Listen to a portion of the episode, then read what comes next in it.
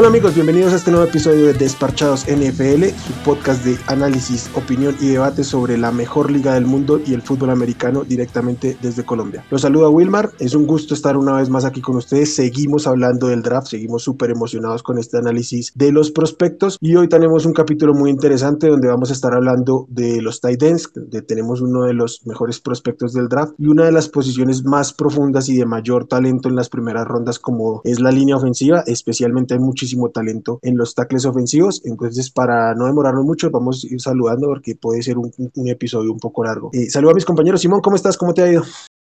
¿Qué tal Wilmar? ¿Qué tal compañeros? ¿Cómo vamos los que nos escuchan? Eh, sí, por acá con un episodio interesante, sobre todo para mí que sigo a los Chargers y tenemos una necesidad inmensa en ese tackle izquierdo. Vamos a ver que es una posición bastante, bastante profunda, cosa que me alegra justamente porque si necesitamos uno demasiado. Y también vamos a hablar de un par de tight ends que hay bastante bueno este año, sobre todo hay uno que pinta como de ser de los mejores en los últimos años y también hay un tackle que pinta para ser generacional. Entonces, acá vamos a hablar de dos jugadores supremamente buenos. Así es, así es. Eh, Aldo, ¿cómo estás? ¿Cómo te ha ido? Un saludo a los desparchados que estamos acá grabando y a los desparchados que también nos oyen. Este viene a ser un programa especial. Eh, los oyentes no lo saben, pero ha habido bastante discusión previa para este programa. Mucho que hablar, sobre todo en la posición del tackle ofensivo. Y bueno, ya lo iremos desarrollando en la medida que avance este episodio más. Sí, tenemos tanto por hablar que casi no nos ponemos de acuerdo sobre qué hablar, o si no se nos iba a ir aún más largo. Y finalmente, Alejo, ¿cómo estás? ¿Cómo te ha ido? Bien, bien, muchachos. Un saludo a todos los oyentes con bastante material hoy. Hay mucho de dónde escoger y perfectamente de lo, de lo que hay podríamos armar una línea ofensiva para un equipo muy bueno sacamos una joya donde agarremos los mejores prospectos de lo que vamos a hablar hoy para una línea ofensiva completa. Pero vamos a empezar con los tight ends y pues vamos a empezar por lo más fácil. Uno de los mejores prospectos de este draft, probablemente de varios otros drafts y que para mí, al menos de lo que yo he visto de la NFL, lo, poco que conozco, el mejor prospecto que yo he visto llegar al, a la NFL en la posición de tight ends. Estamos hablando de Kyle Pitts, tight end de la Universidad de Florida, 6'55 es su estatura, 245 libras tuvo, un Pro Day espectacular, 4.40 en las 40 yardas y rompió como, como esta marca de la envergadura, que es la distancia cuando abres los brazos de, tus dedos de una mano a la otra, con 10, 10 pies 5 octavos, que pues básicamente el radio de catch es grandísimo. Es, una, es un jugador generacional de estos que vienen con el, con el blue chip, de que tienen potencial para ser de los más importantes en la NFL. A mí me encanta, creo que a todo el mundo le encanta en la NFL. Quiero que me hablen de él. ¿Qué opinan de ustedes? ¿Cómo ven a Kyle Pitts? ¿Qué percepción tienen sobre él y si están tan montados en el tren de Kyle Pitts como básicamente lo está todo el mundo? A ver, esto para mí sin duda es el mejor prospecto de la clase en cuanto a la posición refiere. Pero si yo voy a hablar de Tyrant, yo tengo que hablar del rol completo. Si lo miro desde la parte de atrapar pases, de lo que es ese juego aéreo, es increíble. Podría yo incluso eh, pensar que hasta desde el talento puro es mejor que hasta los receptores que hay. Y son muy buenos los que hay este año en el draft. Pero es que el Tyrant nace un poquito más. Es que el Tyrant no es solo recibir pases. El Tyrant tiene que ayudar también en los bloqueos. Y honestamente, siento que le falta mucho en ese campo como para hablar de que es un talento generacional como muchos lo, han querido eh, mostrar. Eh, físicamente lo tiene todo, es veloz, tiene, digamos, una carrocería imponente, es bueno, es muy bueno, pero no sé si era por el esquema que usaban los Florida Gators o no sé, pero yo, yo creo que le falta un poco más en ese juego de bloqueos que a final de cuentas pesa y mucho en la, en la posición. A mí en lo personal no me parece que el man sea tan mal bloqueador. Me parece que el man le mete sus ganas. Obviamente le falta mejorar, pero la mayoría de novatos en realidad tienen problemas la mayoría de posiciones. Y vamos a ver que los que, los que mejor bloquean normalmente en la posición de end son bastante malos recibiendo. Entonces creo que no hay ninguno así como que sea tan, tan, tan, tan completo. Pero, pero sí, yo no me preocuparía. No me parece que sea malo, malo. Me parece que es promedio en el tema de bloqueos. Sí tiene que mejorar bastante ahí, pero compensa siendo bueno buenísimo, buenísimo, buenísimo en, el tema de, del juego aéreo, ¿cierto? De atrapar pases. Incluso es tan bueno que hay muchos que, que están pensando inclusive hasta moverlo al receptor de lo ágil y de lo, y, de lo grande que es, pues puede tranquilamente incluso funcionar como, como, como, receptor. Yo no lo movería porque me parece que ahí en el, en el slot eh, y en el medio del campo es supremamente dominante, ¿cierto? Pero, pero inclusive si lo quisiera mover a la, a la parte externa podría funcionar tranquilamente como una especie de Megatron en su, en su momento, ¿cierto? Entonces, no, este, este tipo pues es, es tremendo. Para mí es uno de los, digamos, sin contar a los quarterbacks, es uno de tres jugadores que para mí no, no tienen como fallar en este, en este draft, que serían, uno ya lo vimos que fue Jamar Chase, ¿cierto? El receptor, y uno que, lo, que vamos a ver eh, más adelante, que es un tackle, ¿cierto? Entonces, para mí esos tres son, son fijos los mejores jugadores de este draft. Alejo, ¿y vos cómo lo ves? Yo como lo veo, eh, me parece Pitts que después de que en el, 2018 que él era que él era suplente, era el backup tight también aprovechó la oportunidad después de, de esa temporada y empezó a registrar, a registrar números, a registrar datos. Desde 2019 le empezaron a ver, le empezaron a seguir. Me gusta mucho de él es que es demasiado veloz para hacer un tight Tiene perfectamente, como lo decía Simón, la velocidad de un wide receiver. Le ayuda el, su, su cuerpo, su, su, habilidad, las manos, que hablamos de las manos. Estoy de acuerdo con Aldo de que a él, le falta mejorar la fuerza del bloqueo. No el bloqueo en general, es la fuerza con la que entra el bloqueo. Tight un corredor, cuando va a ir a un bloqueo, tiene que entrar con fuerza. Eso es lo que le hace, le, hace un, poco de falta a Pitts. Y para mí, el, yo lo comparo mucho con con, González. Con Tony González. Bueno, yo debo decir que yo sí estoy de acuerdo con que es un bloqueador por debajo del promedio. Sí, es cierto, no, creo que no hay problema en decirlo. Lo que yo pienso es que a mí no me genera problema eso. Y creo que el equipo que lo ponga en la NFL a bloquear va a estar perdiéndose una de las armas ofensivas más importantes de, la liga. Si quieres bloquear, pon un, por un, un un tight end bloqueador, pon un, un tackle este, adicional en la, en la zona roja si quieres, pero ponerlo a bloquear es quitarte la oportunidad de lanzarle el balón. Y este tipo es una bestia cuando le lanzan el balón. Entonces se hace un predecible. El Tyrant de alguna forma tiene que ofrecerme eh, esa combinación entre la fuerza, la velocidad, la agilidad. Es una posición mucho más difícil de lo que muchos eh, creen. A ver, un receptor realmente si no es muy buen bloqueador no importa, porque es que a final de cuentas es un rol que algún otro compañero de posición puede hacer, pero es que en la NFL no todos los equipos juegan con doble Tyrant para que uno diga el otro lo va a bloquear, entonces Pitts va, va a ofrecerme el juego aéreo y ya. Entonces, pero a ver, yo, sí, yo también ahí estoy un poquito más con, con Wilmar porque, por ejemplo, yo, yo tuve uno de los mejores tight end receptores y no era buen bloqueador, que era Antonio Gates. Antonio Gates era súper mal bloqueador, pero, pero eso no le impidió ser pues uno de los mejores tight end de la historia, ¿cierto? Fácilmente top 5 pues en la historia. Entonces yo creo que tranquilamente así no sea buen bloqueador, él puede, si es muy buen receptor, puede lograr tener un rol muy importante en cualquier ofensiva. Eagles también lo tienen. En este momento, Eagles tiene el mismo concepto de jugador que Saquer. Vos, vos los pones y por lo general lo van a cubrir porque él, es más receptor que bloqueador. Sí, hay, mucho. De hecho, son pocos los tight ends de élite. Yo sacan, creo que sacando a, Gronk, que ya pues no está en la élite, pero igual se contempla. A George Kittle y a TJ Hawkinson, no hay tight ends de ese tipo que sean muy buenos bloqueadores y buenos receptores. ¿Vamos a sacar a Gronk así nomás? No, no estoy, estoy nombrando a Gronk, lo, lo, acabo de nombrar. Para mí ya no es, para mí Gronk ya no está en la élite, pero es, pero está, hace parte de ese tipo de tight ends que te bloquean de manera excelente y es bueno atrapando pases. Lo que pasa es que obviamente por su condición física y todo ya no está al nivel que pudo estar hace 3, mm, 4 años. Es, es sumamente entendible. Es que básicamente hace eh, 3 o 4 años Rob Gronkowski era las, las mejores armas ofensivas de toda la liga y no está a ese nivel, no nos vamos a engañar. un poco acá del draft y todo, pero hombre, a ver, era entendible que de, estar un año, no sé, procrastinando en la vida, haciendo lo que sea, en reality, disfrutando y todo, era normal que el comienzo la, costara. Pero si miramos al final, hombre, Gronkowski fue mucho mejor que, que Travis Kelsey. Por mucho, lejos.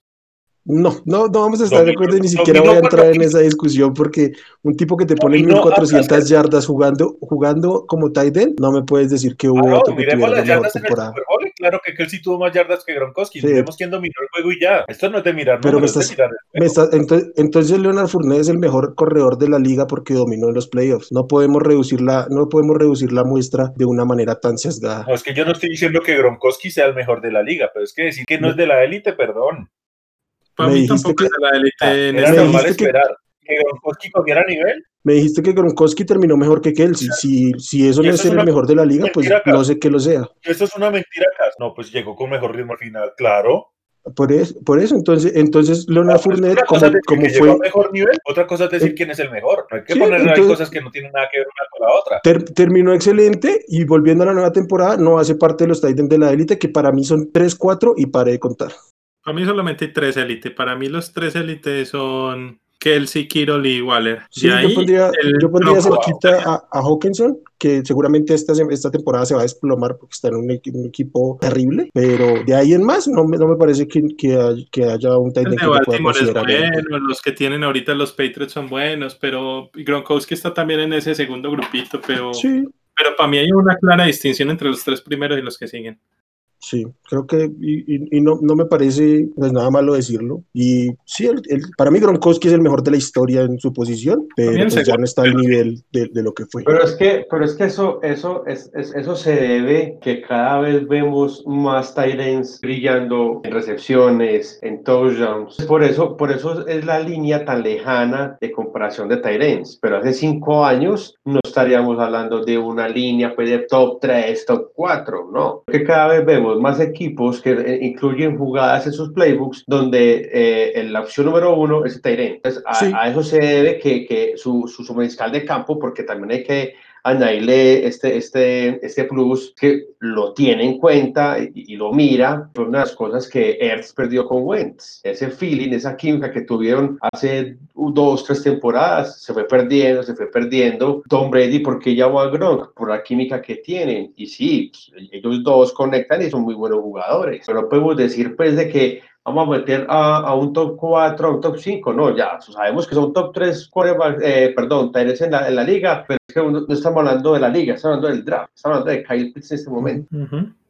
Y yo creo que se puede ser un tight end dominante en la liga sin ser el mejor bloqueador. Y no me parece que vaya a ser este, predecible una ofensiva porque su árbol de rutas es muy completo, corre rutas que pocos, pocos tight ends corren. Entonces, sí, a mí me parece que sería un desperdicio ponerlo a bloquear. Obviamente, alguna jugada tendrá que bloquear eso, pero para ser especialista en bloqueos hay que poner otro jugador y utilizarlo a él Entonces, en el slot o desde la línea. Es como un slot receiver. No, porque jugó el 62% de sus, de sus snaps desde la línea, pero saliendo a bloquear, saliendo a, a recibir, no, no especialista como bloquear. Como un slot receiver. No, desde la línea. No, porque el slot sí sale desde el slot, no desde la línea. Jugó el 60, aquí te tengo los datos, 62% desde la línea como tight end, 24% desde el slot y 16% como receptor abierto. La mayoría eh, jugó desde la línea como tight end, por eso es catalogado como tight end. Pero mira que esos datos que, que, que acabas de compartir, lo que pasa, son muy importantes para el, para el, equipo que lo vea, que lo esté ya en la mira. El equipo que lo tenga en la mira, yo creo que va a estar muy contento con las triple opciones que me da este jugador. Claro. Sí, claro. Un jugador que me lo, me lo venden como Tyren y me viene como slot y me viene como wide receiver. Eso me da para yo jugar con mi playbook a miedo. Sí, y lo, que finalmente. Y, seguro este man desde el partido número uno es titular. Lo de Tyden termina siendo una etiqueta porque el tipo lo que es es un arma ofensiva. Es, sí. Esa es la manera en que yo lo definiría. Y finalmente, si quieres bloquear, tranquilamente lo pones de receptor y traes un Tyden a que sí bloquee. Sí, o, o, o, o, con un, esquemas de bloqueo con los corredores también. sí, sí, sí. ¿no? sí hay, hay, varias maneras de, de, hacer protección por esquema que no implique no, sacrificar, pues, sacrificar uno de tus mejores. Usted perfectamente puede poner dos Tyren en la misma jugada muchas veces, muchas uh -huh. veces. Cuando jugaba Gronkowski con, con Aaron Hernández, penetraban. Sí, no, y seguramente los Patriots este año van a jugar con muchos, muchas jugadas de doble tight end, porque para eso tienen los dos tight end. Bre, Bre, Bre, Selleck lo hizo mucho con Zach Ertz. Zach Ertz le debe mucho a Bren Selleck. Sí, sí, sí, a Zach Ertz en los Eagles. ¿Cuál es su comparación entonces en la NFL? ¿Tony González o algún otro quieren poner ahí? Tony bloqueaba. Exactamente, por eso a mí no me parece tanto a Tony. A mí tampoco. Para mí es una versión mejorada, yo no estoy nomás. Para mí es una versión mejorada de Darren Waller. De Darren Waller es la, la comparación más, como más parecida. Yo la verdad, sí, creo que el- comparándolo con Titans sería para mí Darren Waller, mm, mejorado claramente, pero para mí es como si Calvin Johnson hubiera jugado como Titan. Ujú, Es lo que yo veo de. Bueno, pasemos al siguiente jugador. Claramente aquí hay un, hay un gap. Mí este jugador ya es, con- tiene un grade de segunda ronda. Tal vez se vaya por ahí en la segunda ronda a Altica, que es el tight end de, de Penn State, Pat Freyermuth Baby Gronk. A quien sus, sus compañeros le dicen Baby Gronk, qué tan, tan bien puede calar eso o no. Tiene 6'5 de altura, que es un, un metro 96, 258 libras, 117 kilos. Junior viene una temporada con pocos juegos porque solo, solo tuvo cuatro partidos en 2020 porque tuvo una lesión de hombro y tuvo que operarse. Mm, Eso nos impidió verlo un poquito más en el campo. Este sí es un tight end más del estilo clásico que te bloquea, te recibe. No tiene, creo que tiene fallas en la técnica, pero su capacidad física y su esfuerzo como bloqueador lo permiten como, como no como élite, pero sí es muy competente bloqueando. Y creo que la técnica la va a poder pulir mejor llegando ya a la NFL, que es algo que normalmente hacen los tight ends como de este tipo. Tiene una gran inteligencia para jugar, como receptor también es bueno y es un arma eh, bastante interesante en, en, zona de gol. ¿Cómo, ¿Qué opinan de, de Freyermuth llegando aquí al draft? Este Fribourg es un más eh, en la teoría, en el concepto, y es muy arriesgado y muy, muy cuadriculado en su posición. ¿Qué, qué es, qué es interesante de él? Que el, el, el, la corrida después de la, de la recepción es, es, es positiva, que él, él, tiene muy, muy, buenas, muy, muy buenas manos. Y también, como le dijiste ahorita, él, él es una arma en, en, en, zona roja, es una arma en zona roja. Este sí necesita mejorar en todo, en todo, parte de, de su bloqueo. También hay una, hay una jugada, un video que pude, que pude ver, es un touchdown contra Memphis, él no le, no, le, no le teme al golpe. En la NFL vemos muchos jugadores que ven que vienen a taclearlos y prefieren salirse. Va al golpe, tiene con qué romper y, y, lo logra. Para mí, pues, el apodo, pues, quién sabe si lo vaya a, a perjudicar Baby Gronk, pero yo lo veo muy prototipo eh. ¿Cómo, ¿Cómo, lo ves tú, Aldo? ¿Qué opinas de Freeman? Para mí, Freeman, lo que digo, este sí es un Tyren completo. O sea, desde lo físico tiene carrocería, pero sí me gustaría darle un poquito más de, de velocidad y de pronto un poquitico más de manos. No es que sean malas, pero sí tiene una que otra desliza en el juego aéreo. Pero bueno, o sea, es un prospecto y puede mejorar. O sea, a ver, ¿cuál es mi tema con los Tyrants? Es que tú puedes recibir mucho y todo, pero eventualmente vas a necesitar establecer juego terrestre en algún momento para dominar. Y por eso vuelvo, digamos, a la discusión que tuvimos previamente comparando a Gronk. O sea, cuando Gronk cogió su nivel, digamos que se quitó ese óxido del retiro que tuvo, el tipo empezó a, a dominar en la línea. No necesariamente sumando las yardas que un, que un George Kittle o un Travis si hacen. Pero es que no es solo cuestión de pases en lo que uno necesita el Tyren. El juego de la ofensiva crece en la medida que también haya protección.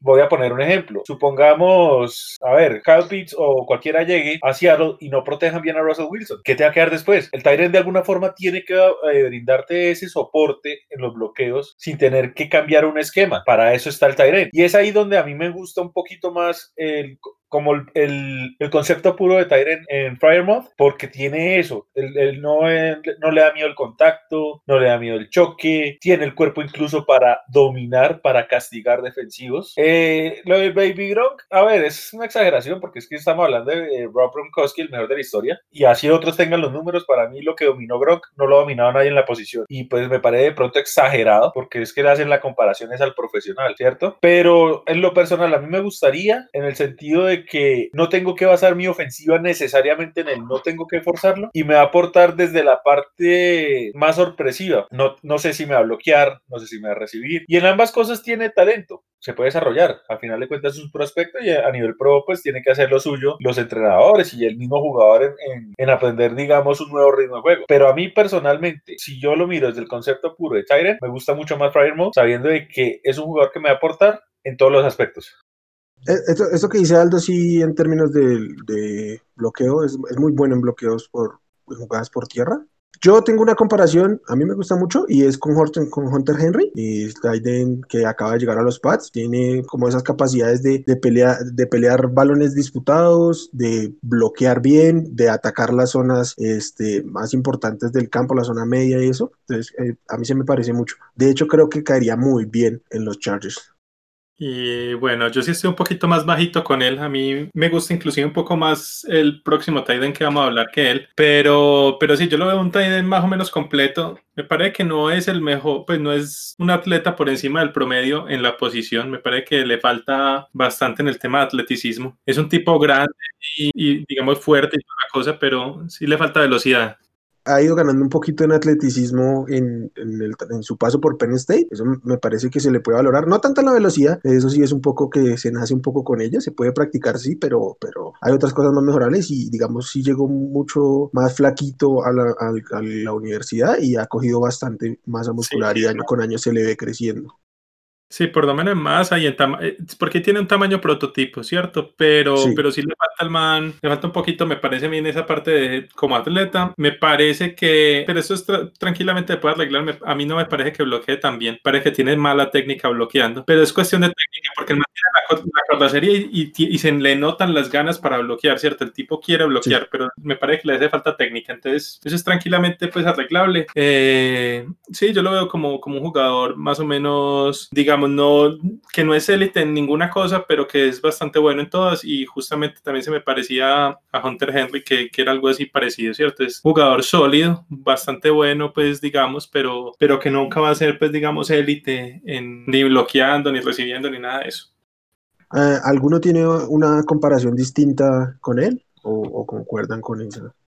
Para mí es una versión pobre de lo que fue Greg Olsen en los Panthers. Se mueve bien en todo, pero no es estrella. Sí. Pero te va a aportar sí. en los momentos que la jugada trascienda en otros jugadores. Si yo tengo un buen corredor, yo sé que ese muchacho me va a bloquear con el alma. Si yo tengo un buen receptor, me va a ayudar con dobles marcajes en la zona media para que de pronto un receptor tenga un duelo a uno a uno y lo gane. O sea, yo lo veo más por ese lado, como una versión pobre de Greg Olsen, porque Olsen para mí es de los mejores que he visto por lo menos en los 10 años, en los últimos 10 años. Entonces yo lo veo de pronto por ese lado. Alejito, ¿tú qué piensas? Oh, yo repito, la, compara la comparación de él, el apodo a él le va a hacer daño. Ah, ok. Pero para mí, en cuanto a jugador, es muy, es muy Sackert. A mí también se me parece ah, Sackert. Sí. Y estoy totalmente de acuerdo, Baby Gronk, él no se parece casi nada en Gronk. Gronk para mí es de los mejores, de los mejores bloqueadores que ha habido eh, como no, es, en la liga. Es una bestia. Es espectacular. Es espectacular mí, bloqueando. Yo, yo, sé que habla mucho del Gronk que recibe touchdowns y toda la cosa, pero uh -huh. para mí Es todavía más, pues, o, o siempre ha sido todavía más élite bloqueando que recibiendo incluso. Sí, siempre. No, hay que decir que ese es un apodo que le pusieron sus compañeros de universidad. No creo que haya realmente analistas comparándolo con, con Gronkowski. Pasamos entonces al, al, siguiente, que es quien, de quien hablaba Simón, que piensa que es el segundo, que es Brevin Jordan, end de la Universidad de Miami, 6'3, 1'90 metros, 245 libras, lo que son 111 kilogramos. Este es, cuando veo su tema me parece algo curioso y es que como está alineado en la, pues en la línea justamente, es buscar a más chiquito, su, su biotipo no es el mismo de, de, los otros que hablamos antes, es un poco más bajito, pero es el, creo que es el end más rápido de, de la clase, creo que sí. es especialista en recibir, también tiene serios problemas a la hora de bloquear. Uh -huh. No sé, aquí sí creo que sí tendrá la oportunidad de mejorar o no, porque no tiene las mismas armas como, como receptor para sostenerse sin, sin aprender a bloquear, es lo que yo interpreto. Y pues que, pero sí creo que más que todo lo, lo tendrán que utilizar en esquemas de, de doble tight end, porque sí, sí, porque sí le falta mucho y ahí sí hay un tema con, con lo físico que no sé qué tanto pueda, qué tanto pueda mejorar para, para convertirse, digamos, para dar el paso adelante en el, en términos de bloqueo. A mí Brevin Jordan la verdad sí me gusta bastante. Para mí es el, como decía antes, el Tiden 2 es el que quisiera si cae a tercera ronda, que no sé si, que, si caiga, porque no le quiero gastar pues digamos una segunda alta que tienen los Chargers, pues si cayera tercera es el, el Tiden que más quisiera yo, uh -huh. porque obviamente pues Pitts no, no me va a llegar en primera. Llega a nosotros, tranquilo, que nosotros lo cogemos por usted. Pero a mí, a, mí Jordan me parece que, pues, sin contar a Pitts, es el mejor tight end receptor de, de la clase. Sí le falta en tamaño, apenas es, mide 6'3, es mucho más liviano también, pero es pero es súper, súper fluido con el tema de las rutas, ¿cierto? Es bastante rápido, tiene suficiente velocidad para ganar separación contra los linebackers y contra los safeties. Tiene muy buenas manos también, es bueno en las recepciones así 50-50, ¿cierto? En tráfico y todo esto, pero sí le hace falta, digamos, bastante el tema de, del bloqueo. Y yo creo que le va a costar también porque no tiene, digamos, el tamaño ideal que necesita un tight para ser un bloqueador imponente. Entonces, si lo toman, es simplemente para que sea eh, el tight receptor, que digamos que ya que varios equipos tienen y que puede ser igual, digamos, muy importante en la liga. Yo sigo pensando, pues, que obviamente lo ideal es que sea un jugador que, que pueda hacer las dos cosas, ¿cierto? Que pueda bloquear y que pueda recibir, pero no creo que por no ser capaz de bloquear eh, no tenga lugar, digamos, en la liga. Para mí para mí un, un tight receptor igual sigue siendo supremamente valioso y me parece incluso más valioso que el que solamente bloquea, ¿cierto? Muchísimo más. Entonces, sí, a mí este es un jugador que me gusta, la verdad, bastante. A mí me gusta más más Jordan que, que Fleetwood como Tyren. Me gusta más porque este, este puede crear más separación en la jugada. También se desempeña muy bien como, como receptor. Y en las, en las, en las rutas, en las rutas que son, que son diagonales, el, el, la, la, rapidez lo hace que se paren muy bien de quien lo esté cubriendo, sea linebacker rico o, o un corner. que de los tres Tyren que hemos hablado, este es el más bajito, el de menor estatura. Y ahora sí, cuando sale más de 10 yardas, a recibir, hace ver los secundarios, el safety que está marcando, lo hace ver muy bajo de estatura. A mí me gusta, a mí me gusta más que, que, Freewood. Y si, y si Eagles no, no, no, no cogen a Pitts, serían estarle echando un ojito a este Jordan en segunda ronda. Sí, igual estamos hablando pues que el tipo mide 1,91, 92, por eso lado sigue siendo un tipo alto, sino que el otro mucho más grande, pues. Sí, que no está como en el prototipo, pero no es que sea bajito como tal. Ya, va, y Aldo, ¿cómo ve a, a Jordan? A ver, eh, yo no digo que sea malo porque no lo es, obviamente, pero yo no veo, no sé, nada especial. Para la velocidad que tiene, yo no vi que se trasladara en el juego. O sea, en lo que uno ve, yo no vi mucho de él también, pues, así que de pronto puedo estar siendo injusto. No vi mucho, pero para ser un tipo que supuestamente es el más veloz de los Tyrants, yo no vi ese dominio en el juego en cuanto a la velocidad. Es un prospecto y, digamos, para mí la única clave es que sepa dar un equipo que lo pueda utilizar bien. De resto, yo no veo realmente algo que me, que me motive o que yo le encuentre de valor en las dos primeras rondas. O sea, de tercera para abajo, ah, no, bienvenido. O sea, porque el talento para ser de tercera ronda sí lo vale, pero no más de ahí. De, hecho que es curioso que estemos diciendo que, es el más rápido y creo que es un poco lo que deja el tape, pero no, en términos del, Pro Day no fue tan bueno, tuvo un, mal Pro Day, un, mal Pro Day lo puede tener cualquiera, creo que más es lo que deja el tape que es tan rápido, pero sí creo que tiene razón Aldo ahí que no hay nada como tan especial, no hay algo en lo que destaque tan, parece como por arriba del promedio en todo, menos bloqueando, pero este, pero no hay nada así como espectacular. No, pues estamos hablando de tipo que, que promedia más o menos 13, 14 yardas por, por atrapada. Es un, arma importante, digamos, en el juego aéreo. Sí, eso sí. Y a mí me gusta que tiene, tiene una buena capacidad esta para pasar de, receptor a, corredor, de asegurar el balón y, protegerlo para, para, meter yardas after catch. Entonces creo que sí. O sea, no es, no es un arma ofensiva despreciable, pero no es, no es tan destacado. Y pasemos a la comparación para que no se nos alargue mucho. A mí se me parece mucho por estilo a este John Smith, incluso su parecido físico por estatura, por peso, me, me, parece muy, muy similar, porque incluso lo he visto saliendo del backfield, alineándose en el slot y, y, esto de la velocidad que decimos que tiene como la oportunidad de hacer alguna jugada grande, explosiva, me recuerda un poco a John Smith. Sí, a mí también justamente esa es la comparación que iba a dar. También se me parece a John Smith. Y por tamaño y todo, es que es, muy parecido a él. Sí, es, es, es, parecidísimo. ¿Alejo tiene alguna otra comparación? No, estoy de acuerdo con... con es de Tennessee, ¿cierto? Sí, de Tennessee. Pues ya pasó a Patriotas, pero sí. Y, lo vamos a ver mucho jugando de la misma forma, hasta, hasta cómo se, posiciona en, en la línea de golpeo, es muy similar. Sí. ¿Tú tienes alguna otra, Aldo? No sé, de pronto una versión pobre Jimmy Graham, pero no más de ahí. Y no estoy hablando tampoco del Jimmy Graham elegante, o sea, el Jimmy Graham que me asustaba en los Saints, no, yo estoy viendo como ¿El de los, el de los Bears? bueno, no tanto. No sé, tanto como el de Seattle, pero por ahí, pero no más de ahí. O sea, es difícil ponerle una comparación porque no veo que tenga algo físico que yo diga, venga, de pronto le desarrollo por acá hay algo muy bueno. O sea, no veo nada especial. Entonces, por eso me parece una versión pobre del Jimmy Graham de Seattle, que alcanzó a jugar un tiempito ahí en Green Bay, pero no es Igual estamos hablando de un jugador que va a caer a, finales de segunda o a principios de tercera ronda, ¿cierto? Entonces tampoco es que vaya a ser el superjugador, pues, ¿cierto? Sí, bueno, y antes de pasar con los tackles, Simón, ¿tienes otro ahí que nombrarnos? Una cosita rápida sobre el que tienes.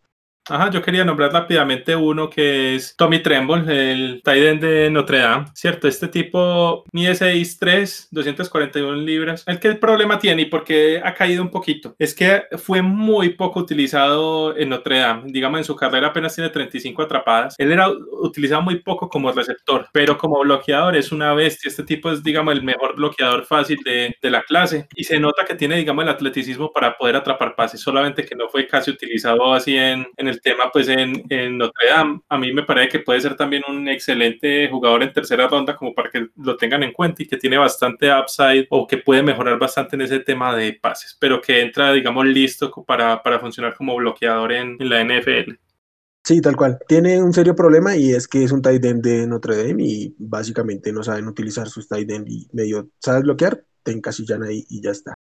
Pasemos ahora sí a una de las posiciones más profundas de este draft, que es la línea ofensiva. Vamos a empezar con unos offensive tackles. Y el primero tiene que ser Penny Sewell, que está proyectado como uno de los mejores prospectos del, draft. Yo te ayudo ahí. Tiene 6'5 de altura y un peso de 325 libras. Es una montaña hecha, hombre. Es gigante este muchacho, ¿verdad? Sí, totalmente. Está proyectado para estar entre los mejores que cinco prospectos del, del draft completo. Quiero que me digan algo de él. Yo tengo una opinión tal vez un poquito polémica, pero y tiene eh, prefiero escuchar primero. ¿Cómo? Tiene tiene solo 20 añitos Penny Tiene 20 añitos y hay que decir que fue muy dominante en su mejor año, que no fue el anterior, fue en 2019 porque el año anterior optó por no jugar. Entonces, básicamente con 19 años dominó la posición, hay que decirlo. A ver, yo el único temor que, bueno, tengo dos temores. El primero de pronto es pendejada, pero hay que mencionarlo igual y es lo que acaba de mencionar Wilmer, de que no jugó la temporada pasada. Entonces no sabemos eh, en un año, llamémoslo de alguna forma sabático, qué pudo de pronto haber perjudicado en su desarrollo como jugador. Y de pronto lo otro que medio me puede preocupar es que no sé a qué punto realmente él tuvo ese gran reto jugando en la conferencia que estaba. Habían buenos jugadores, pero no un jugador que que, lo pusiera eh, a prueba, sí, o sea, él dominaba y, y, es, y es de los jugadores que yo veo élites, pero yo si hubiera querido verlo de pronto enfrentando mejores duelos, a ver si sigue siendo tan dominante como se ve, porque es que para, la, para el cuerpo que tiene este muchacho, se mueve muy ligero, tiene los pies de un boxeador este muchacho, o sea, es como ver a Apollo Creed en las películas de Rocky, es increíble ese pedazo y tiene fuerza, es demasiado joven, o sea, es un tackle que puede durar mucho tiempo en la liga, pero son los tengo dos temores. Primero, pues yo le quiero hablar de algo, algo positivo a él, y es que el equipo donde, donde, está, donde salió Oregon, la línea ofensiva de Oregon siempre muy explosiva. los tackles de Oregon son muy, muy, muy veloces. Sorprende que, por ser, o sea, no es cualquier ofensivo promedio, él está por encima en cuanto a tamaño. Digo, pues, en cuanto a tamaño, los de los ofensivos promedios en este momento de la liga. Y la cobertura que él hace, la cobertura que él hace con, con cuando digamos, abre el pie para extender la zona, para proteger la zona, eso le ayuda mucho porque es capaz de, de, tenerte dos bloqueos, dos líneas defensivos en cuestión de uno o dos segundos. También él es muy rápido en el, en el segundo nivel, de los más rápidos que yo he visto, yo diría de la NCAA, de dos años para acá, bloquear a segundo nivel. Me preocupa el hombre, me preocupa dos cosas. Eh, una porque otra ya la dijo pues, Pesaldo, pero una es que para mí está muy, muy, muy peladito para llegar a la liga. Tenía la opción de quedarse otro año en Oregon, de jugar y pulir lo que no pudo hacer el año pasado y perfectamente también iba a ser primera ronda en el siguiente draft del próximo año. A ver cómo, cómo lo toman acá. El de, fácil es un pick 5 de, de, este draft. Y también equipo que llegue, equipo que él, él va a ser titular. Bueno, para mí, a ver, para mí Sewell, si me pusieran a, si me dieran la posibilidad de escoger cualquier jugador en el draft para agregar a mi equipo, sin duda iría por Sewell. Así de bueno es, pues además de tener la, la necesidad en esa posición, para mí Sewell es, es brutal, brutal, brutal y el sueño es, digamos, que, que se pase toda su carrera tanto de, en el universitario como en el profesional bloqueando para Herbert, ¿cierto? Sería como lo ideal, pero, pero no, no, a mí me parece que es tremendo, tiene una técnica tremenda, es un tipo gigante que tiene toda la agilidad de, de, un oso. Hay, unas, hay unos bloqueos, sobre todo, que me encanta verlo cuando sale a bloquear el segundo nivel. Es un animal bloqueando el segundo nivel. Los pobres linebackers, no, esos pobres que encuentran en el, en el segundo nivel, esos les pega una aplastada que, que no, no, no. Es, es, tremendo, es tremendo. Tiene excelente agilidad. Es, es, digamos, el tackle prototipo, ¿cierto? Es todo lo que quieres en un tackle izquierdo, lo tienes ahí. Si es muy joven, yo sí no estoy de acuerdo que, que para volver a la universidad. Eso depende mucho. Pues si es un jugador que ya tiene asegurado, digamos, ser top 5, top 7, digamos, en el draft este año, pues yo nunca lo voy a culpar pues para, para que vuelva, ¿cierto? Pues ya tiene asegurado, eh, digamos, las posibilidades de que suba más que eso es muy, son muy pocas. Y antes puede tener un mal año y, y, colapsar, digamos, en el draft. Entonces, sí me parece que es inteligente pues salir al draft en, en, ese, en ese sentido, ¿cierto? Pero si es un jugador joven, antes creo que puede inclusive mejorar precisamente por esa juventud.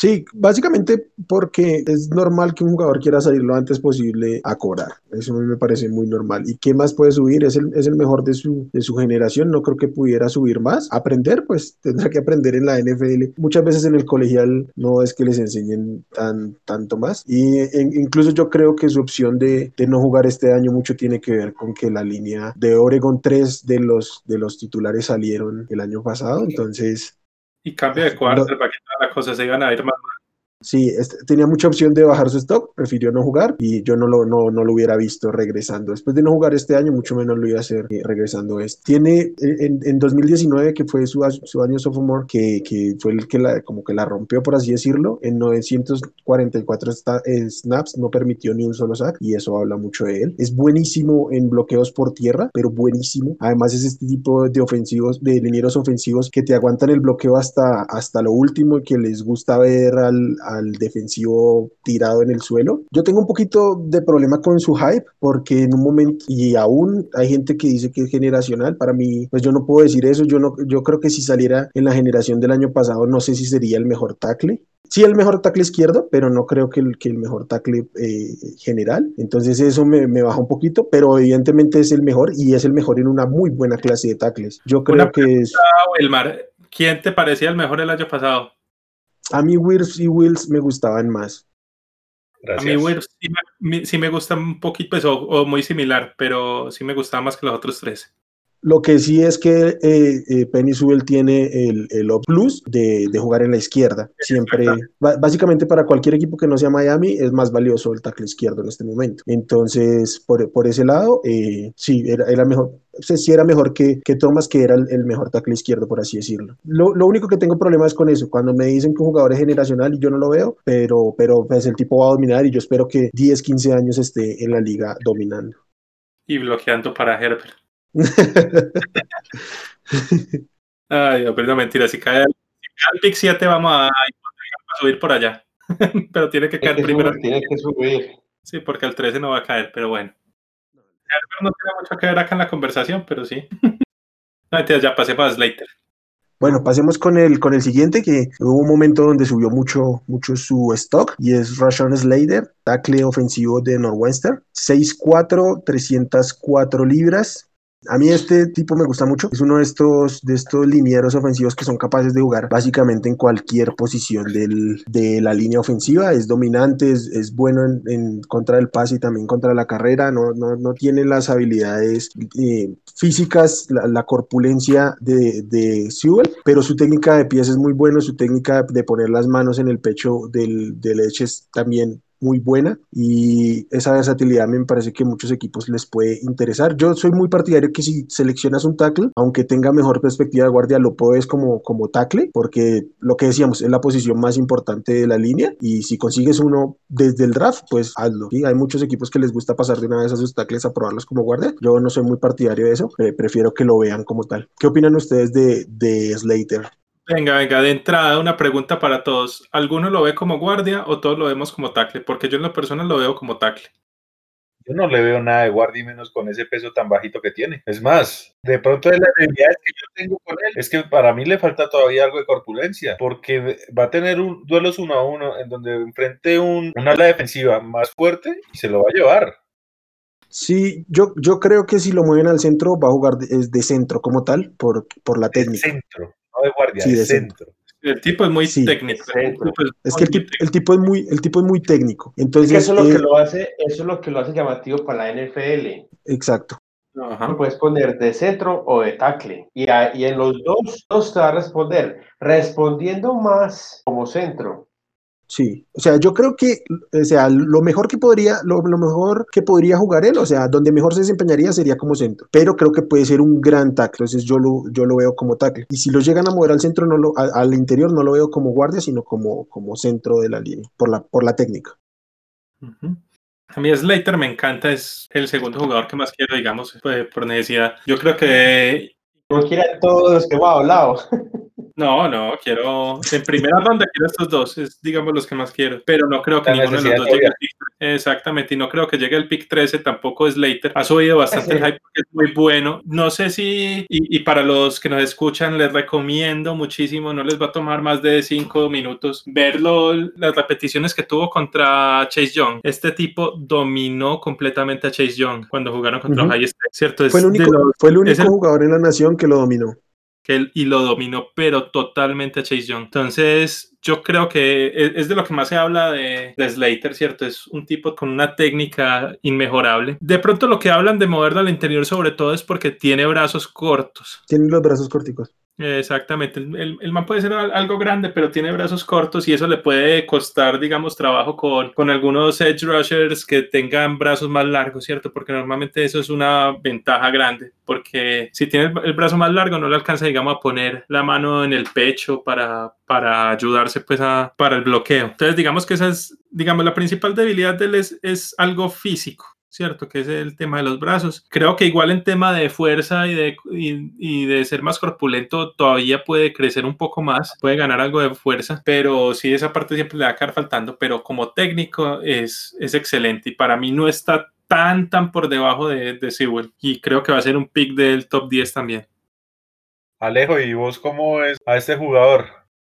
Lo, lo que puede ver de él, parece muy interesante ver cómo puede eh, el bloqueo en corridas, abrirle espacios a los, a los corredores. Parece muy interesante el, el- el mi- mirar, mirar lo que él ha hecho, que él hizo en, en- en el colegial. La universidad no es que le ayude mucho, pues, porque no es una universidad pues, que esté muy presente, pero igual, el- la función de, de, de centrar o de bloquear, de ir a, a abrirle ruta, abrirle espacio al, al corredor, me parece, me parece muy, muy importante eso hoy en día en cualquier equipo de la NFL, cuando estamos teniendo una generación también joven de unos, de unos líneas defensivos que huelen la corrida, ya saben por dónde va, es muy importante lo que, que Slater puede aportar. Sí le, sí le veo mucha, una, una debilidad, pero ya lo dijeron todos lo, lo de las manos, lo de las manos. Y también este, falta le falta un poquito de fortaleza a la, a la hora de, de cuando es, blo- es bloqueo doble, doble bloqueo. Pero el resto, yo también lo veo en primera ronda,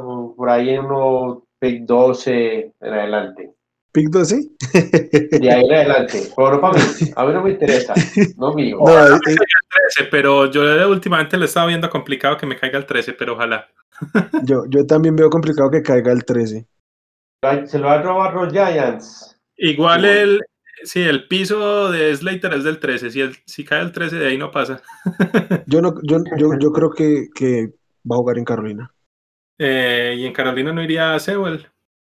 Si ves a Subel tan tarde, no. Tam- tampoco creo que Subel caiga por ahí del pick 6. Y si cae el pick 6, no creo que Detroit lo deje pasar. Pero pues Detroit puede hacer cualquier cosa, ya sabemos. hacer trade con los Chargers. Que mire que no, no, no es una mala idea. Yo sigo creyendo que tanto, tanto Detroit como Carolina, si tienen la oportunidad de bajar y acumular para seguir con la reconstrucción, lo, lo pueden hacer. Y yo daría tranquilo segunda y tercera, o mi primera del otro año. Primera, Yo daría ¿qué mi primera. la, que hacemos la cuña para nuestros queridos oyentes de Despachados NFL y es que próximamente tendremos eh, un episodio con nuestros mock draft, hablando de nuestro mock draft, que es muy interesante atinarle a ver qué equipo se lleva cuál jugador solamente en la primera ronda. Y el año pasado pues, estaba hablando con el vencedor del mock draft que fui yo. Vamos a ver, este año sí me vence. Venga, Pasemos al siguiente tackle ofensivo de la lista, que seguramente Simón también nos va a decir que le encanta porque es probable que sea el que le caiga. Y es Christian Dariso de Virginia Tech, jugador junior, 6'4 y 322 libras. ¿Qué opinas de él, Simón? Vamos de una vez contigo que eres el que está tan interesado en los tackles. No, y todos estos los he mirado bastante, la verdad. sí, Antes incluso de, estar pensando pues, en, este capítulo, les estaba viendo, ¿no? A mí Darriso, a ver, él tiene el tamaño prototipo de un, un tackle izquierdo más que Slater, por ejemplo. Tiene muy buena técnica, tiene buena fuerza, es buen atleta, tiene muy buen movimiento pues, de, en, las piernas, ¿cierto? Para mí, ¿cuál es el, mejor dicho, tiene todo para ser un excelente, un excelente tackle, pero sí tiene un problema, y es que primero se, me parece que es algo pasivo, o sea, no es un tipo de estos que que te, pues, que, que, te domina, ¿cierto? O sea, que te tira al suelo y te hace el pancake y te lleva, pues, a literal a comer tierra, ¿cierto? Que, que te saca totalmente la jugada. Sino que él está como contento simplemente con hacer lo suyo, mantener al otro medio lejos, pero nunca, nunca lo aplasta, ¿cierto? Me, parece algo así. Me parece que le falta también un poquito en el tema de, de jugar con intensidad todas las jugadas. Me parece que es de estos jugadores que a veces toma jugadas libres, ¿cierto? Que, o que no, que sabe que de pronto es una un, pase rápido, que no va a tener que sostener mucho el, el bloqueo y, y, casi pues que ah, medio estorba y ya. Entonces sí me parece que es más por ese lado que, que le falta. Igual, igual tiene todo, digamos, para, para ser un muy buen jugador. Eh, tiene, es excelente atleta, pues, y, y sí creo que es un jugador del top, top, top 15 posiblemente. Eh, a mí me gusta, me gusta, digamos, para los Chargers, me parece un muy buen jugador, pero no es el sueño como, diga, como sería, pues, digamos, Slater y, y Sewell. ¿Qué opinas tú, Alejo? ¿Cómo lo ves? Bueno, este, este Darriso sí debe mejorar mucho su, su el, la ubicación del lado ciego. Tiene que, tiene que mejorarla mucho porque ha permitido varios, varios sacks innecesarios. Juega en la rayita, o sea, ahí en el, al borde del castigo, al borde. Siempre está ahí al borde del castigo. En cuanto al bloqueo, tiene que, tiene que mejorar un poquito la técnica en las manos. Él tiene muy buena técnica para tener el bloqueo, pero cuando ya tiene que alzar un poco la mano, cuando la ganando el, el, el le va ganando, ahí es donde él comete, donde él puede, puede mejorar para que no cometer tantas, tantas las, las faltas. Y me gusta mucho que es muy, muy, muy bueno en cobertura doble. Es muy bueno en cobertura doble y creo que eso es lo que necesita San Diego. Eh, perdón, es que San Diego, estoy en época pasada, Simón, disculpame. No, lo que necesita. Lo vas a hacer llorar, lo vas a hacer llorar. de la nostalgia que necesitan los Chargers es, es eso, o sea, me, que, me, que, me, ayuden a cubrir doble, me ayuden y me mejoren ese lado ciego que tanto me aporreó. Y yo te lo pongo, correctamente te puede caer ese jugador. Sí, sí, es muy posible. Yo estoy casi seguro que ese va a ser nuestro pick, pero, pero sí. Y es un jugador que la verdad es mucho mejor protegiendo el pase que protegiendo, pues que para el juego terrestre. Sí, ¿qué opinas tú, Aldo? ¿Cómo, cómo ves a Darcio? Agregando solo un poco así de lo que ya han hablado, que realmente coincido, a ver, y esto es un punto negativo y que me asusta demasiado. A ver, cuando con el talento que tiene, porque pues físicamente es imponente y creo que para el, para el cuerpo que tiene se mueve bien, si no tienes la cabeza en el juego, no, no vas a prosperar. Miremos el fiasco que tuvo Tennessee con el draft pasado y en lo que se cae en la inmadurez de este muchacho. No estoy diciendo que Dariso tenga esa misma inmadurez, pero yo no no veo en ese muchacho la, la mentalidad que se requiere en la NFL. Yo veo que él es muy, no sé, muy pasivo, muy muy suave, de pronto blando sea la palabra, y a mí eso me asusta. O sea, no veo un jugador que, que me inspire la confianza y más sabiendo que lo tendría que usar de left tackle, que es la posición más importante, y a menos de que seas Miami, como lo decía Wilmar. Eso es lo único que a mí, o sea, a mí me asusta mucho este jugador es por eso, porque, no sé, pierde un duelo y no siente como esa urgencia de corregir ni nada, es, es muy, muy, muy pasivo.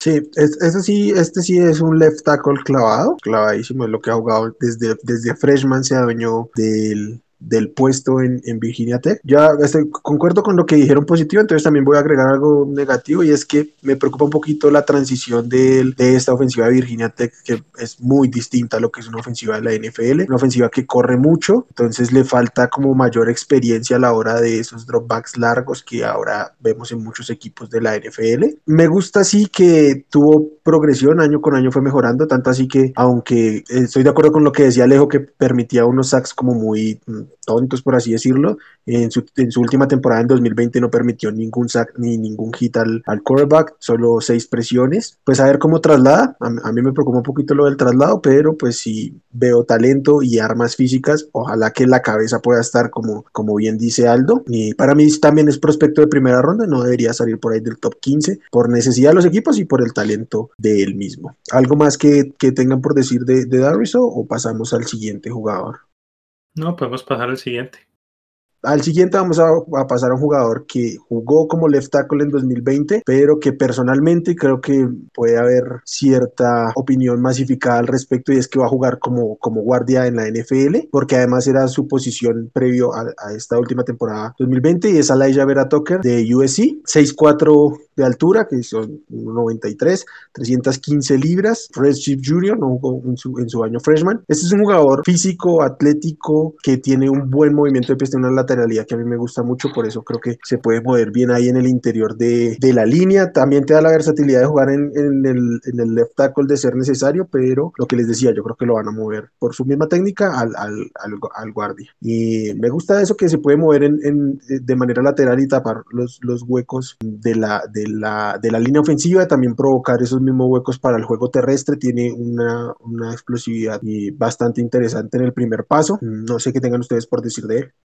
A mí este me gusta mucho. Eh, es más, quiero, eh, estoy soñando y yo, digamos, procuro no hablar tanto de, de, de, mi equipo y no es que tengamos una necesidad ni mucho menos, pues eh, los dos tackles que tenemos, uno es un gran novato, que es Tristan Wirfs, y el otro lo acabamos de extender, que se lo ganó a pulso, que es Donovan Smith, pero la versatilidad que ofrece eh, Vera Tucker eh, me gusta, me parece que es un jugador que tiene un alto piso, pero un no tan alto cielo, o sea, no veo que tenga mucho más que explotar de lo que ha mostrado, porque si uno cuando mira el juego de él es muy sólido, realmente pocas falencias se le ve, y digamos las veces que pierdes más por el talento puro de, de, el rival que enfrentara, ¿cierto? Esto me gusta, me gusta mucho. Esa versatilidad creo que sirve en cualquier equipo porque lo puedes mandar de guardia, lo puedes mandar de tackle. Entonces, eso es lo que me gusta, pero me preocupa es eso, es que tanto pueda crecer de lo que ya es. Creo que ya la técnica está, lo pulirán evidentemente, pero no veo que, que tenga ese salto de calidad que de pronto los otros sí tienen. ¿Tú cómo lo ves, Alejo? ¿Qué opinas de, de Alaya Veratoca. A mí me llama la atención de él que fue galardonado como el mejor líder ofensivo de la conferencia. De la conferencia. Y USC tiene una conferencia muy competitiva, dando pues como, como por eso. Usa mucho la técnica que tiene de bloqueo. Es muy bueno lidiando con rivales que son más grandes que él, que eso es algo que uno siempre va a quedar en su línea, en su línea defensiva. Va a ser más grande, pero que lo pueda no dominar, pero sí lidiar. lidiar y eso es muy bueno. Me gusta cómo bloquea en, en, en, en jugada de pase, más efectivo en jugada, jugada de pase que, que, en, que en corrida. Eso puede ser, y eso puede ser un punto, no sé, un punto a, a favor del esquema donde esté, pues, donde, donde caiga el, el, el, hombre. ¿Qué tiene que mejorar para mí? Y es los pass rusher que son rápidos, como les dije ahorita, va, están llegando a pasan, lo sobrepasan muy, muy, muy fácil. Pero para mí, es, ahí, ahí va desapercibido y puede ser mejor, puede caer primero que los otros, de otros que ya hablamos. Bueno, a mí, y yo sí no creo que caiga primero que esos tres, es principalmente porque Vera Tucker tiene un problema que es un poquito más acentuado que en el tema de Slater, y es el tema de los brazos. Digamos, en círculos normales de, de scouts de línea ofensiva, se habla de que un, un tackle no debe tener brazos más pequeños, pero más cortos que 33 pulgadas. Eh, Slater estaba en el límite Slater tiene, creo que 33 cerrados. o 33 y un cuarto, algo así, pues es casi que 33 cerrados y está ahí súper, súper en el límite. Pero Vera Tucker tiene 32 y medio, entonces es un poco más corto aún los brazos y eso, y eso sí afecta bastante, sobre todo para, para el tema de pass rusher veloces que, con brazos largos. Entonces yo creo que para mí Vera Tucker es clavado guardia, ¿cierto? Eh, pues o al menos interior, posiblemente guardia. Y, pero como guardia me parece que es un excelente, excelente guardia para, para un, digamos, para un programa que no tenga mucho bloqueo de poder, sino más bloqueo zonal, ¿cierto? Porque sí me parece que le falta un poquito de agresividad, digamos, en el bloqueo de poder o en el juego terrestre, pero me parece que tiene una excelente, excelente técnica. Yo creo que puede ser uno de los mejores guardias a futuro en la NFL. Creo que tiene, si se mueve muy bien, ataca muy bien en el, pues digamos, en, el, en, la, segunda línea, eh, busca trabajo, que es cierto que los guardias es muy importante eso, cuando no, cuando digamos no se le va de frente un, un defensor, él busca a, quien ayudar en, su línea. Entonces me parece que sí es muy técnico y, puede ser un excelentísimo guardia, sino que justamente por eso, aunque te puede, digamos, en caso de una lesión de, de algún jugador pasar a tackle y eso, pero creo que no, e, este sí no debería entrar directamente a tackle. Yo creo que este sí es más fijo que entra a guardia y más bien que tenga la posibilidad de que en caso de emergencia pase a tackle. Sí, además porque jugando como, como tackle se vio que lo desnudaban un poco más. Si era un, un edge rápido, como, como bien dice Alejo, le daba la vuelta con cierta comodidad y, y estos edge como más fuertes y le lograban poner el pecho, los brazos en el pecho, pues ya le iban a ganar. Por eso mismo que dice, que dice Simón, que sus brazos son cortos. Yo sí lo, lo creo que es el mejor guardia de la clase. De una vez catalogarlo como, como guardia. No, no creo que esté para jugar como, como tackle en la NFL. Sin duda, y yo por eso digo que creo que va a caer un poco, pues va a ser primera ronda sin duda, y, pero creo que va a estar más cerquita de los picks 20, por eso la pero es por, por el tema de ser guardia, eh, sí lo afecta un poquito a comparación de ser tackle. Pasemos entonces al, al, siguiente, que este sí es un, un, tackle clavado. De hecho, es un, es un, no, es, no es un left tackle, sino más bien un right tackle. tackle. Derecho, el primer tackle derecho que vemos por acá. Exacto. Tevin Jenkins de Oklahoma State University, 6'6, 98, 320 libras, o sea que son 145 kilogramos. A mí me gusta mucho su agresividad, que ya, lo, ya habíamos hablado de esto en otros prospectos. Estos que te gusta van a pasarle por encima al que se le ponga enfrente o al que venga a atacarlo. De estas jugadas en que tiene que ir al segundo nivel, va y mete el golpe al que esté en la línea y pasa esa, misma agresividad se le ve ahí clavadísimo en, las trincheras, ancla bien los pies y no se deja casi mover. Tal vez no es el, el mejor en, en, la lateralidad, pero sí, pero sí se ve muy dominante en, en, la línea. No permitió sacks en los últimos, en los últimos dos años, apenas dos, dos golpes al coreback permitió por su lado. Pues claro, pues eh, también, también hay que decir que es, él no juega en el lado ciego del coreback, pero pues a mí me gusta, creo que ya subió su stock suficiente y que ya se va a estancar ahí como el cuarto tackle, ¿no? Le sacó un poquito de distancia a los que vienen detrás no sé si ustedes opinen lo mismo o qué opinen de él. Ese también lo quiere Simón. no, ese lo quiero yo, de hecho. Ese, a ver, no te digo que no alejo, ese me gustaría si hiciera trade down, pero en el pick 13 sí me parece alto. Pero ese es de los que uno, que uno debe, me gusta bastante, pero si no, pick 13 ya es demasiado alto para él. De pronto si uno hiciera un trade down, pues podría ser, pero, pero fuera de eso no. Pero igual sí, es un... A mí igual el problema que, que yo tengo es que necesito tackle izquierdo, no tackle derecho. No sé que también se vea él como tackle derecho, eh, como tackle izquierdo. Tiene experiencia porque en los últimos tres años de, de, su carrera colegial alcanzó a jugar casi 500 snaps como left tackle por lesiones o por rotaciones, pero prácticamente toda su carrera fue titular tackle derecho. Entonces, sí, yo creo sí. que te, te, puede dar una mano en, en necesidad, pero yo no pretendería, no creo que ningún equipo pretenda moverlo a la izquierda. No, yo tampoco, y lo veo también muy fijo como tackle derecho, es mucho más agresivo, digamos, en el, en el juego terrestre. Me parece que le hace falta un poquito en el tema de fluidez de, de piernas, ¿cierto? Sí, a veces se ve estancado y me parece que depende mucho es de, de su fuerza en el tren superior, ¿cierto? Porque y a lo largo de sus brazos, porque este sí tiene unos y el tipo es muy fuerte con sus brazos. El man se, digamos, e, e, él se, se apoya mucho en el tema de, de su fuerza de brazos para, para sacar a los, a los defensivos, más que por movimiento de piernas. Entonces, sí creo que está mucho mejor ubicado como tackle derecho. Yo creo que a Aldo no le interesa mucho, pero su opinión sí que nos interesa.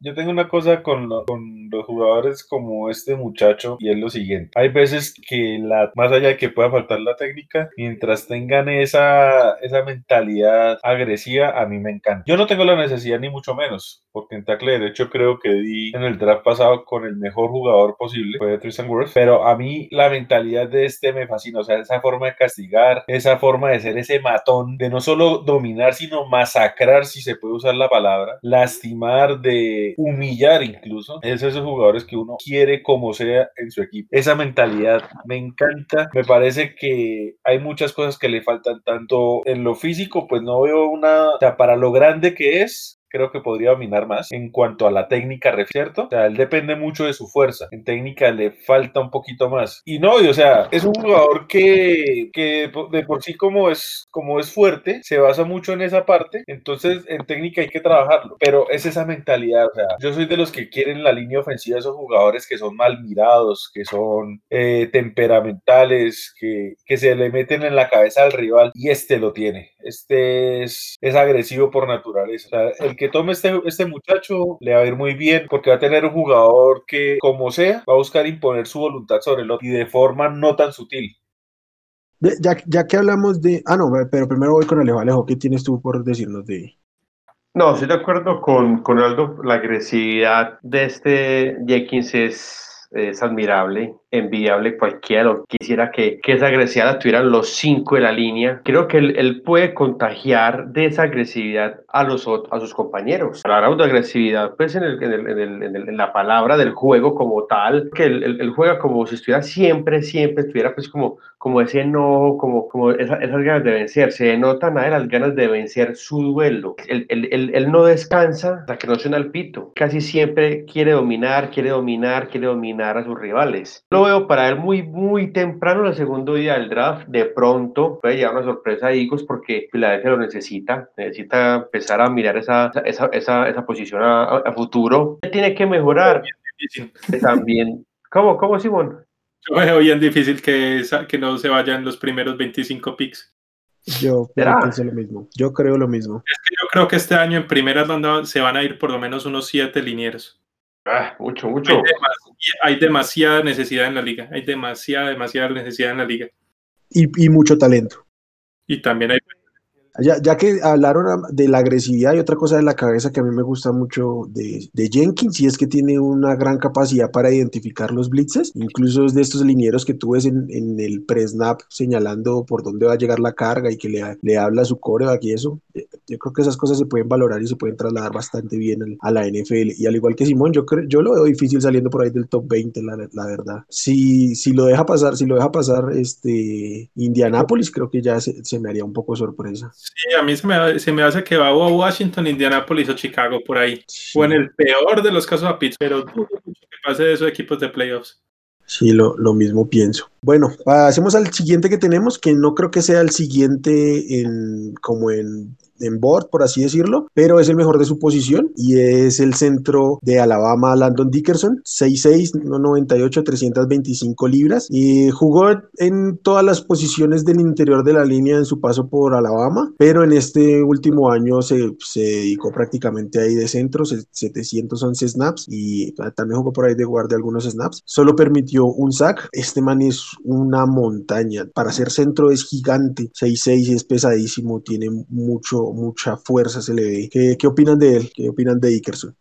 Bueno, a mí me parece, pues lo más importante que hay que hablar de él es que ha sufrido muchísimas lesiones, incluyendo una rotura de ligamento, ¿cierto? Entonces, digamos que él se ha perdido bastante, bastante tiempo de su carrera en el colegial por, por tema de lesión, ¿cierto? Eh, además, optó pues los últimos partidos del, del, año pasado, pero fuera de eso es un jugador tremendo, digamos, tiene una, un tamaño gigante para, para su posición, tiene una excelente técnica, es muy, muy inteligente, él es, digamos, él era, él era el líder de la línea ofensiva de Alabama, que no es poca cosa, ¿cierto? Y era el que, el que llamaba las protecciones sobre todo y el tema también de los blitzes y esto, ¿cierto? Era capitán allá en Alabama, que sabemos pues que eso es bastante importante, es... Eh, no, y, y es súper ágil. No sé si vieron el, el, Pro Day de Mac Jones. Este tipo estaba haciendo, haciendo vueltacanelas prácticamente mientras... mientras ¿Cómo, cómo, cómo le dijiste? vuelta canela, no sé cómo se llama ya, o pues o vuelta estrella, Ay. le estaba no sé, pero sí, sí, acá, está, acá le decimos media luna para los que estamos en Bogotá. Bueno, exacto, acá era como vuelta estrella, no sé, pero sí, parándose en los, en los brazos prácticamente, pues cierto. Girando. Un sí, girando un tipo de, de 330 libras prácticamente haciendo eso, es un- una locura, pues, mientras estaban entrevistando a Mac Jones. Sí. Sí, no, y digamos que pues, si no tuviera las lesiones, para mí claramente era un pick de primera alto, inclusive por los lados de donde estaba Vera Tucker, creería yo, pero sí tiene ese problema grande de las lesiones, pues, y la durabilidad Y, y la edad, ¿no? Porque ya entra también. pegándole a los 23 años. ¿Qué opinan, este, Alejo, qué opinas de, Dickerson? Dickerson veo muy con un asterisquito, con una lupa, ver el tema de la lesión. Si si, si, si va a jugar como centro y- y si miramos, analizamos las jugadas, todo el golpe que reciben en los tobillos, rodilla, los que más reciben, no los que más se lesionan, por los que más reciben golpes en rodilla, tobillos, son, son los centros. No lo veo, lo veo a futuro, me arriesgo, me, me arriesgo a decir que yo lo movería a posición, con ese talento que tiene, no me gustaría verlo solamente ba- bajo centro, quería verlo en otras posiciones donde puede ser un poco más versátil, que tiene, que tiene muy bueno y es que él es muy bueno golpeando el, el, el bloqueo en combo, entonces eso puede ser muy interesante si lo, si lo pensamos en cambiarlo, modificarlo un poquito de posición, todo lo dirá cómo evoluciona esa recuperación, cómo esa pierna se le esté moviendo, cómo, cómo esté cojeando, cuando entra, cuando sale, todo lo que demuestre es lo que nos va a determinar si sí o si no va a ser un buen pick. ¿Va a ser un buen pick? Sí. Va a ser definitivamente un, un pick, pero que tiene que mejorar el hombre acá y es que cuando, por ser un- una persona, tan, un centro tan grande, el blitz le entra un poco fácil. Sí. Y Aldo, ¿tú qué opinas de, él?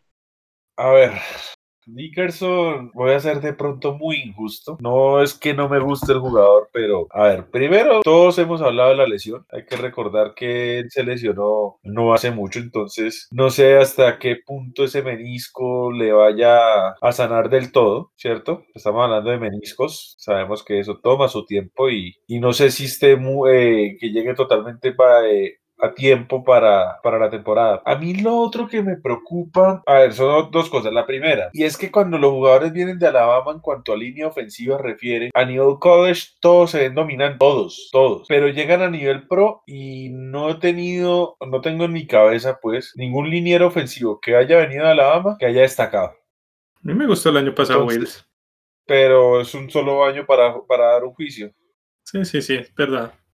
O sea, no, no me, no, o sea, sí se vio bien, pero no lo dominante que se veía en Alabama. O sea, yo tengo una cosa con, con los, con los jugadores que vienen de Alabama y más sabiendo que es la continuidad de todo lo que hace Nick Saban en, en la universidad, ¿cierto? Y es que en college se ven muy fuertes, muy dominantes. Y de, de paso acá entonces voy a involucrar mi otra gran susto y es que este muchacho Dickerson se ve imponente, pero se ve imponente ahorita lo último, porque antes las pocas cosas que se veían de antes, digamos, alguna vez leí eso, cuando leí eso me llamó la atención y dije, venga, voy a buscar un juego no de 2020, sino voy a mirar si tiene juegos de atrás. Y no se veía tan dominante. Entonces me queda como en la cabeza esa, esa, esa, esa incógnita de decir, bueno, y si este se ve dominante ahorita es más porque físicamente ya está más desarrollado que muchos que llegan jovencitos a la liga, a, a college. Entonces, no sé, o sea, me asusta el jugador por la lesión, me asusta porque de Alabama yo no he tenido en los últimos años un jugador que se destaque a nivel pro en cuanto a línea ofensiva y que no sé si realmente esa, eh, esa corpulencia y esa fuerza sean eh, legítimas. Sí, no sé, a mí me gusta, vamos a ver cómo, vamos a ver cómo traslada, cómo se encuentra la lesión. De pronto tiene que mejorar también el juego de pies, no, no es el mejor. De hecho, es bastante, bastante negativo el tema. ¿Y qué les parece si hacemos una ronda cortica? Porque es una ronda con mucho talento. Si ven algún otro jugador ustedes crean que se pueda colar ahí a primera ronda, que salga en la segunda alta, eh, alguno que nos, cada uno que nos mencione, sin, sin ahondar mucho, algún jugador. Y empiezo contigo, Simón. Bueno, sí, yo creo que hay ahí por lo menos unos 3, 4 nombres más que se van a colar a primera ronda al final. Como decía antes, yo, yo sí creo que van a haber por lo menos unos 7, 8 linieros en los primeros 40 picks. Es más, creo que pueden hacer, puede ser hasta un poquito más en los primeros 40 picks. Con el que voy a ir yo es con Cosmi, el liniero de, de los cuernos largos de Texas, ¿cierto? San Cosmi mide 6'6, pesa 309 libras. Es un tipo que tiene, digamos, toda la parte física, ¿cierto? El man es, tiene los pies pues, de, un, de tackle izquierdo, es muy rápido, es un excelente atleta, tiene muy buen tamaño, tiene buenas, digamos, buena longitud de brazos, es muy rápido para subir al, segundo nivel. En general, es muy, es muy ágil, y es, ¿cierto? pero tiene un problema grande que es, y, eh, que es con el tema también de la fuerza. Entonces es un liniero que no es muy físico, es un liniero que no es tan bueno en digamos, acabando a, a, defensores, ¿cierto? Terminando como la jugada, no es un bulldozer, mejor dicho, no es muy explosivo en el juego terrestre y eso lo va a bajar un poquito, pero, pero sí le falta como en temas un, un poquito de técnica y de fuerza, pero como tal es súper buen atleta para la posición y, en, y, digamos que está en el percentil por encima del 97% para los linieros ofensivos en el tema atlético. Bueno, Aldo, voy contigo. ¿Qué nombre quieres aventarnos ahí? Mm, de pronto este muchacho Ryan Eichenberg de Notre Dame es un prospecto que yo no creo que llegue a primera y si llega a primera llega muy ajustado al final de la primera ronda. Eh, toda la vida jugó de tackle izquierdo, entonces yo creo que por ahí va. Me parece que tiene algo para ofrecer. Esto me parece que se mueve bien, que la técnica está, que hay un buen techo. O sea, creo que este puede eh, desarrollarse aún más de lo que ya tiene. Eh, tiene experiencia en esquemas o en conceptos de, de juego a nivel pro que carece mucho en, en, el juego de college actual. Entonces, este me gusta. Este es un jugador que, que yo no creo que baje el, de los primeros 40 picks del draft. Sí, claro, por ahí va a andar. ¿Y tú, Alejo, qué nos recomiendas? No, yo estaba con el mismo que dijo, que dijo Aldini. Lo. Mira, me lo quitó, estábamos mirando, estábamos pendientes del mismo. Yo la verdad estaba pues pendiente de esos que, que hablamos, adicionalmente pues a, a este jugador, Alexberg, pero, pero el resto no, no, no, he mirado nada más así, pues que diga, wow, este me gusta, hay que mirarlo, no. A ver muchos, obviamente, pero, pero ya hablamos de los más importantes. Bueno, yo sí tengo un nombrecito más que quiero aportar, que tal vez es un poquito más a desarrollar. Yo creo que sí se va a terminar yendo en la primera alta. De hecho, no, no me sorprendería, digamos, en, en ¿cómo se llama? En, en, Tampa para que empiecen a pensar en, en un reemplazo tras, o en Kansas, Kansas de... necesita tackles. Ah, o en Kansas también, pero como lo veo un poquito para desarrollar, no sé si lo tomen. Hay un jugadores con menos potencial, pero que pronto están un poquito más listo, y es, es Dylan Reynolds de North Dakota State. Ya les dijimos en el, ya, ya les dije en el, en el episodio de los corebacks que cuando veíamos eh, a este equipo, pues había dos muy dominantes, uno era Lance y el otro es este muchacho. A mí me parece, me parece un tremendo jugador, tiene unos brazos muy largos y es muy inteligente para identificar eh, los bloqueos, para identificar incluso los dobles bloqueos, llega bien con una, buena lateralidad. De pronto tiene un problema con, la técnica y con la fuerza del tren superior. Si bien tiene unos brazos muy largos, no siempre tiene la mayor fuerza. Yo creo que ese, ese atleticismo se puede desarrollar bastante bien en la NFL. Pero sí, estos es roster de potencia, de, como el Bull Rush, le mete un golpe y, y, lo desestabiliza muy fácil porque no tiene cómo volver a poner las manos en el pecho y creo que eso lo puede complicar un poquito.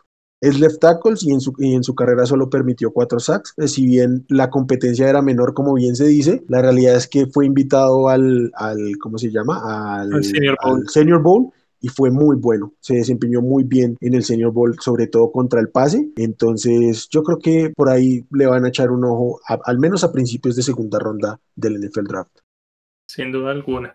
Yo solamente quiero, sin ahondar en ninguno de estos, quiero tirar algunos nombrecitos ahí para que tengan los oyentes como presentes, sobre todo en, a principios de la segunda ronda, por ahí van a caer nombres como Leatherwood, el tackle izquierdo de, Alabama, eh, Quinn Ners, que también es un jugador que subió mucho en el Senior Bowl, está también Mayfield, el de Michigan, eh, Walker Little, también puede ser un jugador que pueda salir en, en, segunda ronda. Entonces ahí hay varios, hay bastante talento, digamos, en esta clase de linieros para este año. Sí, es bien profunda y sobre todo arriba hay mucho, mucho talento. No me sorprendería que veamos una, un número histórico por ahí en las primeras dos rondas de, de linieros ofensivos. Bueno amigos, se nos fue un poquito largo este episodio, vamos cerrando, me voy despidiendo de ustedes. Simón, un saludo antes de irnos. Bueno, a todos los que nos escuchen y que se aguantaron este capítulo un poquito más largo, espero que les haya gustado y ya saben, me pueden seguir ahí y, buscar en arroba suribepe en Twitter. Aldo, un saludo. Muchas gracias a todos muchachos, estuvo entretenido el programa. A mí me encuentran en Twitter, eh, arroba aldobooks. Eh, me gustaría de pronto ver un poco más de interacción de aquellos que nos escuchen, mándenos sus preguntas, sus dudas, sus comentarios. Eh, recuerden que este espacio no, no es solo para nosotros quien hablamos, sino ustedes también. Si quieren participar, si quieren preguntar, toda propuesta, todo comentario, bienvenidos muchachos. Hasta si nos quieren criticar, que se venga, que aquí estamos para escuchar también. Y por último, Alejo, qué gusto que estés aquí nuevo. Siempre dando las palabras de agradecimiento a ustedes por este proyecto, a los oyentes. También muchas gracias por tomarse el tiempo de, escucharnos. Eh, escríbanos sin miedo, estamos para hablar de fútbol americano, para hablar de NFL, que es algo pues que nos gusta, aprovechando el tiempo, eh, pongámoslo en break, mientras la temporada, que con esta temporada los programas van a ser totalmente más, más rápidos. No, muchas gracias y que estén muy bien. Recuérdanos, recuérdanos tus redes, Alejo. Bueno, en Twitter me puedes encontrar como Alejo LCM. Perfecto. Y yo soy Wilmar, a mí me encuentran en Twitter como arroba wchavico. Lo más importante, las redes del, del proyecto, arroba despachados NFL en Twitter. Búsquenos, síganos, activen notificaciones del, del Twitter y de las aplicaciones de podcast para que les llegue la información apenas subamos un episodio. Muchas gracias por escucharnos, por aguantarnos este capítulo tan largo como bien dice Simón. Es un gusto venir a hablar de, de draft y por eso nos, nos alargamos. Esperamos que sea de su agrado toda esta información. Que cualquier duda que tengan sobre linieros, sobre tight ends que quieran que nosotros ahondemos, échenos en Twitter y ahí vamos a estar para responder. Y nada, amigos, un abrazo, muchas gracias y buenos días, tardes, noches a la hora que nos escuchen y adiós.